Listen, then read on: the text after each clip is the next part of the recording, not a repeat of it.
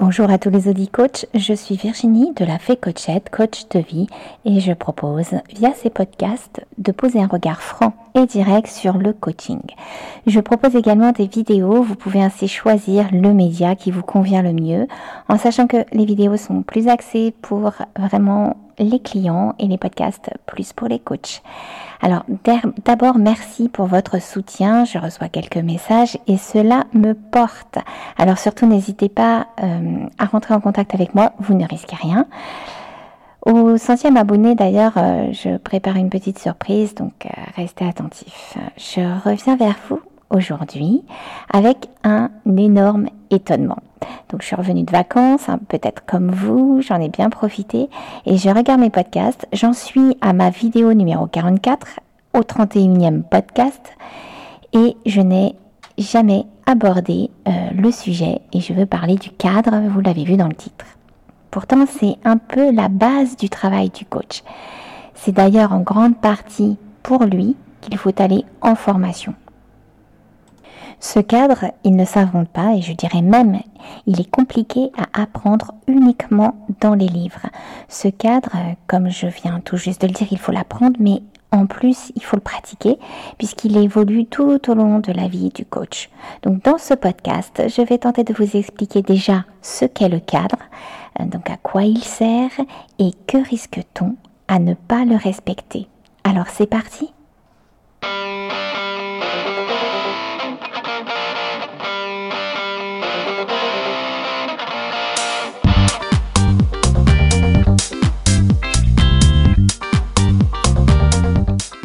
Alors avant de commencer ce podcast, je vous propose une toute petite introduction.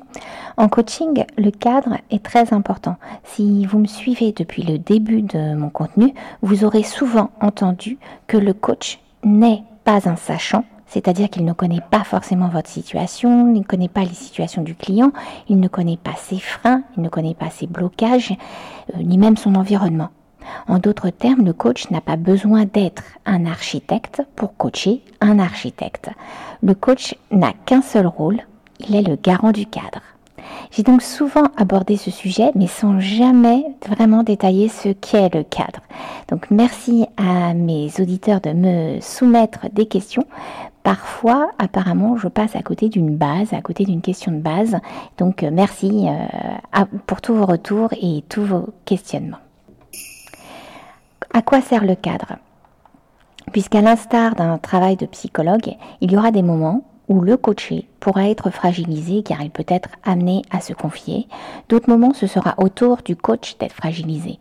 Le cadre permet de sécuriser le coaché et le coach. C'est un garde-fou. C'est aussi un moyen de libérer la parole.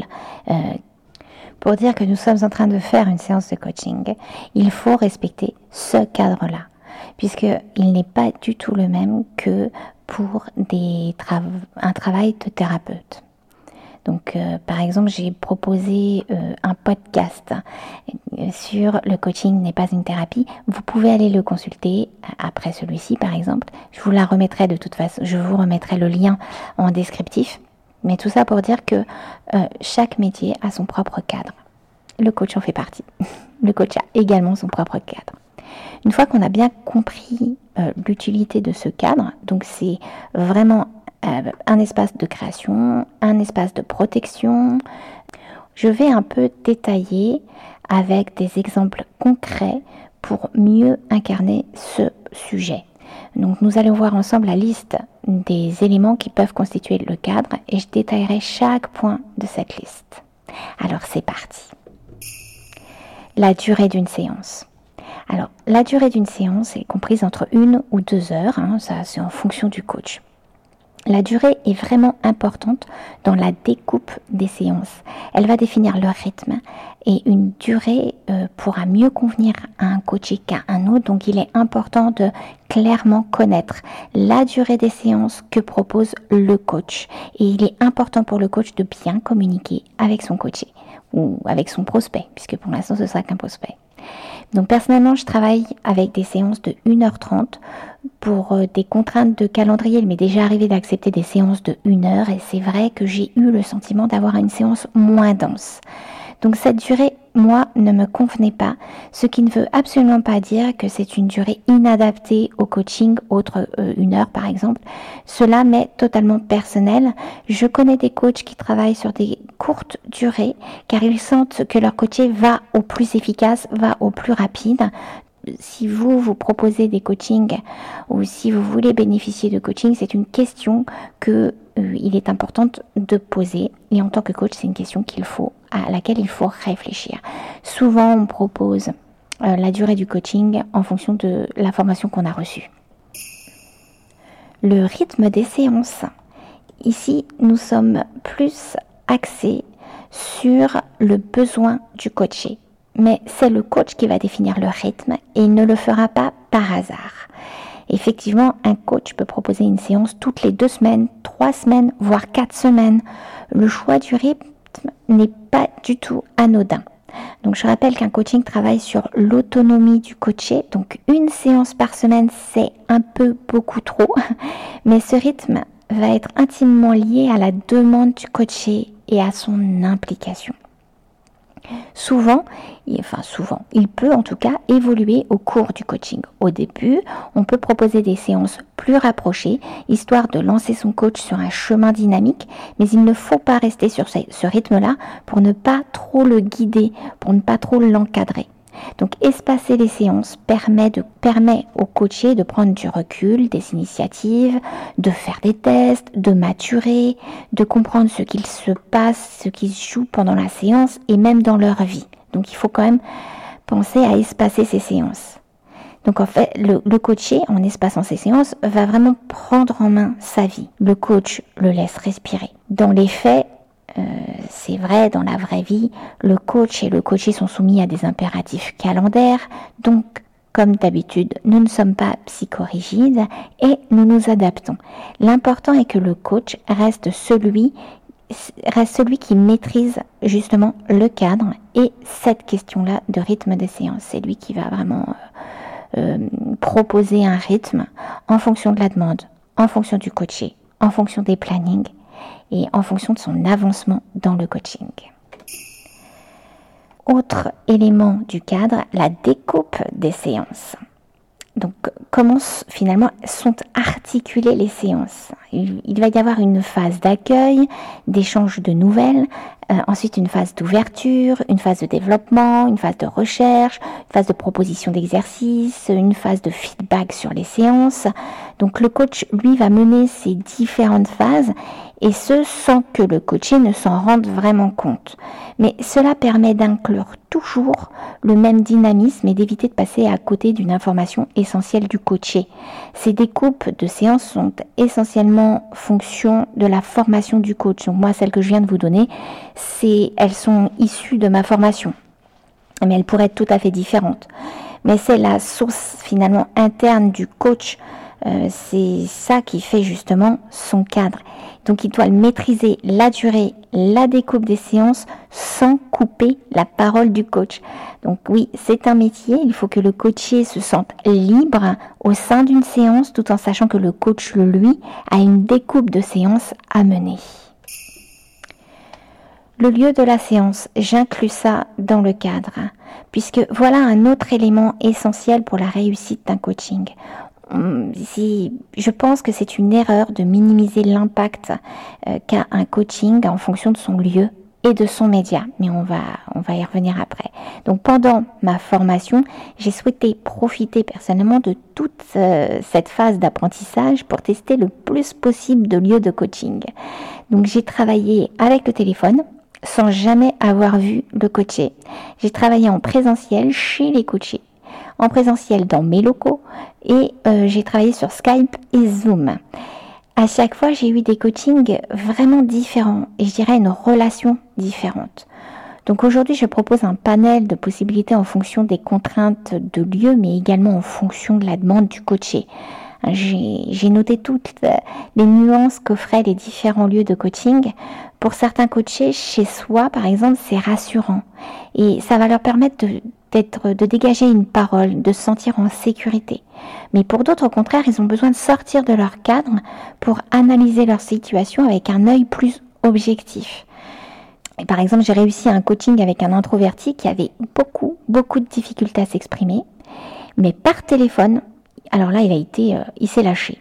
il m'avait jamais vu, et il m'a dit à la fin du coaching que probablement c'est ce qui lui a permis de complètement se s'ouvrir et de dire tout ce qu'il traversait son esprit.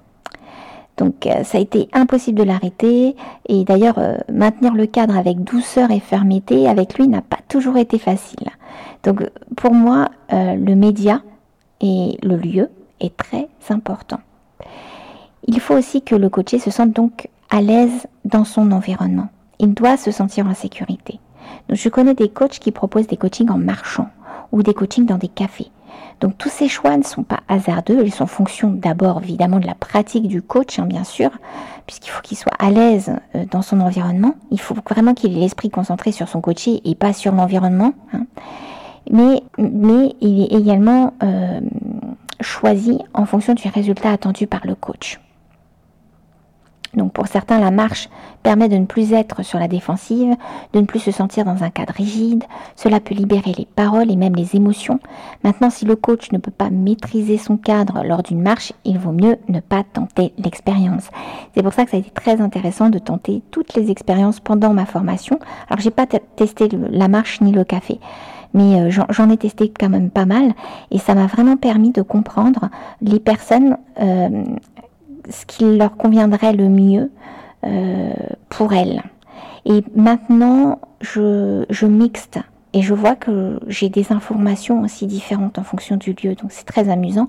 J'ai par exemple un coaché que je vois en visuel et que je vois sur Zoom, eh bien, on n'a pas la même relation. Donc c'est intéressant d'aller aussi chercher euh, d'autres euh, d'autres informations auprès de son coaché.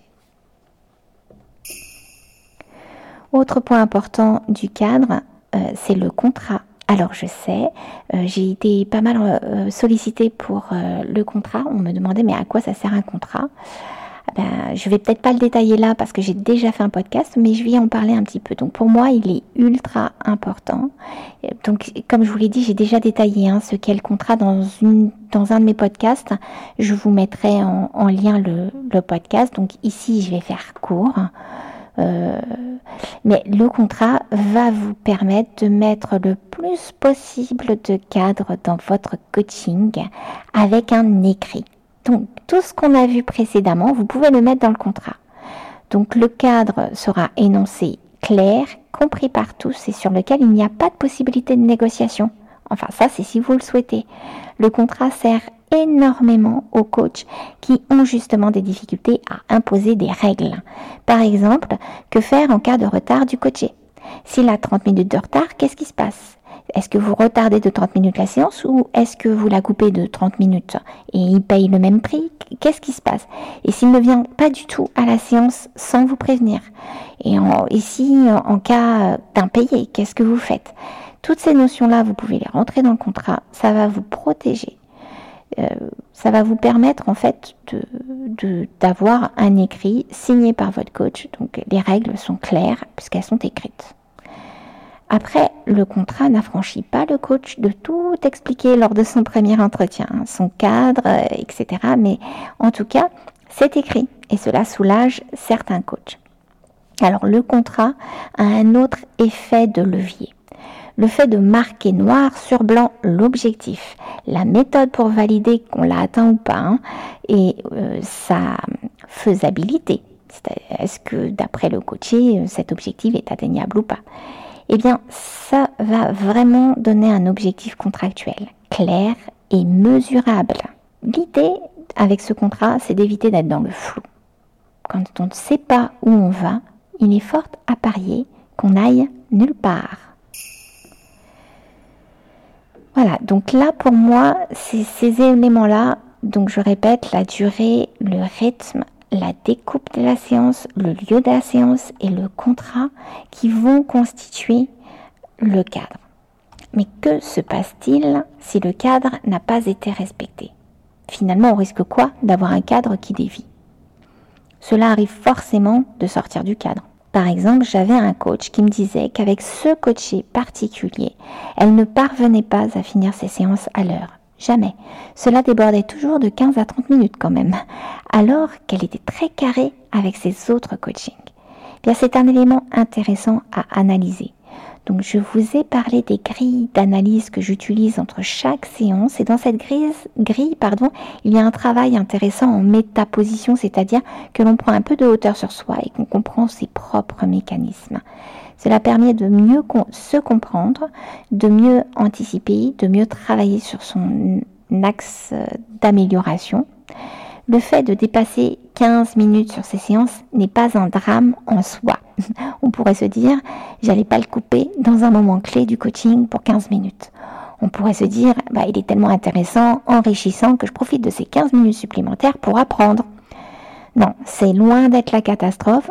Ce qui est le plus gênant, c'est que le coach ne se sent pas à l'aise avec ce dépassement. Quand il en parle euh, dans ses séances de supervision, puisque là c'était le cas, cela signifie qu'il perd la maîtrise de son cadre, que ces dépassements ne sont pas dus à sa propre volonté, à sa propre stratégie. Ces dépassements finalement sont subis. Pour mon cas, le coach se sentait toujours inférieur au coaché, qui était un directeur d'une grande structure américaine. Ce coach était écrasé. Et prendre le temps de s'arrêter sur les déviances du cadre subi permet de tirer un, petit signal d'alarme. Attention, je perds mon rôle de coach. Et cela va empêcher de profiter au maximum euh, des leviers ultra puissants du coaching. Hein, je rappelle, le coaching n'est pas une conversation entre amis. Il est important que le coach reste le gardien du cadre pour utiliser toutes les forces et les mécanismes pour accompagner son client vers une réussite. Mais il y a d'autres dangers à ne pas respecter son cadre, comme par exemple ne pas être payé, ne pas être pris au sérieux, avoir un coaché qui se sent fragilisé, pas du tout en sécurité, ou encore passer à côté d'éléments clés pour son coaché et j'en passe et j'en passe. Le cadre permet d'avoir des automatismes, des systèmes qui fait que le coach, le coach pourra être particulièrement attentif à ce qui se dit dans la séance et non pas euh, quelle heure est-il, euh, où j'en suis dans mon dans, dans mon coaching, euh, c'est quoi la prochaine étape. Tout ça est complètement maîtrisé, doit être naturel pour que l'esprit du coach soit entièrement dédié à l'écoute de son client. Conclusion. Donc pour ma part, j'ai dégagé cinq thèmes qui font partie du cadre. La durée, le rythme, la découpe, le lieu et le contrat. Des coachs pourraient inclure d'autres éléments dans leur cadre. Donc j'inclus moi personnellement ces éléments car je me sens responsable en tant que coach de mes choix et de leur maintien tout au long du coaching. Ce sont ces cinq éléments pour lesquels je ne fais aucune improvisation. Donc chaque point est tellement essentiel qu'il mériterait un épisode à eux seuls en fait. Hein. Donc dites-moi si vous voulez que je détaille un de ces points, peut-être que je les détaillerai hum, chacun euh, au cours des, des, podcasts, je verrai, mais c'est vrai que chaque point euh, mérite euh, une réflexion. Mais sachez que, en tout cas, que chaque coach peut rajouter des éléments qui constitueront leur cadre. Donc il n'est pas figé. Et disons-le une bonne fois pour toutes, rien n'est figé en coaching. D'où cette nécessité de bien connaître son cadre en tant que coach et de bien le maîtriser. Je vous ai dit en introduction qu'un cadre était un moyen de protection. Certes, mais maintenant qu'on en a vu le contour, je peux affirmer que c'est un générateur de mouvement. Dans ce cadre, le coach va se sentir libre.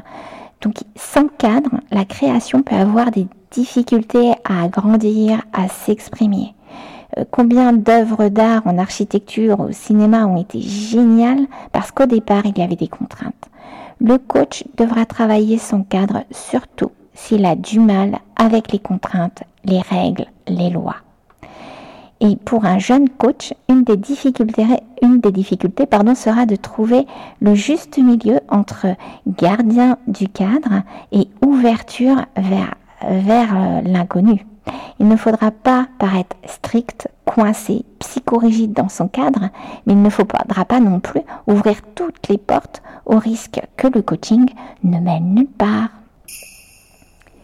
Voilà, c'est tout pour aujourd'hui. Vous en savez un peu plus sur le cadre en coaching. Donc je profite de ce podcast pour vous rappeler que je propose un petit fascicule gratuit qui contient 10 exercices pratico-pratiques pour répondre à certains besoins de notre vie quotidienne. Donc n'hésitez pas à aller le demander, soit en laissant un commentaire euh, sur ce podcast, soit en allant sur mon site internet www.lafecochette.fr, mais je vous le remets en description. Et puis là, sur ce site-là, vous, vous cliquez sur télécharger, vous laissez votre adresse email et vous recevez ce fascicule. Il y a également possibilité de télécharger un modèle de contrat pour les coachs euh, qui se lanceraient. C'est une suggestion de modèle de contrat, c'est toujours une trame, c'est toujours ça. Dans le site de la FED, toujours, vous pouvez aussi demander très simplement un premier entretien gratuit pour qu'ensemble on voit si votre besoin correspond à mon coaching et surtout si vous souhaitez travailler avec moi. Si vous avez apprécié euh, ce podcast, surtout n'hésitez pas à me le dire. J'ai reçu, euh, c'est vrai, des, très longs textes euh, de soutien parce que j'avais annoncé que si je n'avais pas de retour, j'allais arrêter et j'ai eu des retours, donc je, continue. Alors vous avez vu le rythme est un petit peu plus lent. Euh, c'est vrai que je me lance dans une, voilà, j'ai pas mal de projets, donc je le fais plus lentement, mais le contenu, je continue à les écrire, donc j'en ai d'avance. Euh, donc merci beaucoup pour tous ceux et celles qui ont pris le temps de m'écrire. Je sais ce que ça demande et merci énormément euh, de votre soutien si vous voulez aussi, vous pouvez vous inscrire à une newsletter qui vous informera quand je sortirai des nouveaux podcasts et vidéos justement. Donc là, en l'occurrence, à la fin de ce podcast, une fois, qu'il est monté, je j'envoie ma, newsletter pour informer tous ceux qui ont eu la gentillesse de s'abonner. En attendant un prochain podcast, je vous souhaite une excellente vie et à très bientôt. Bisous.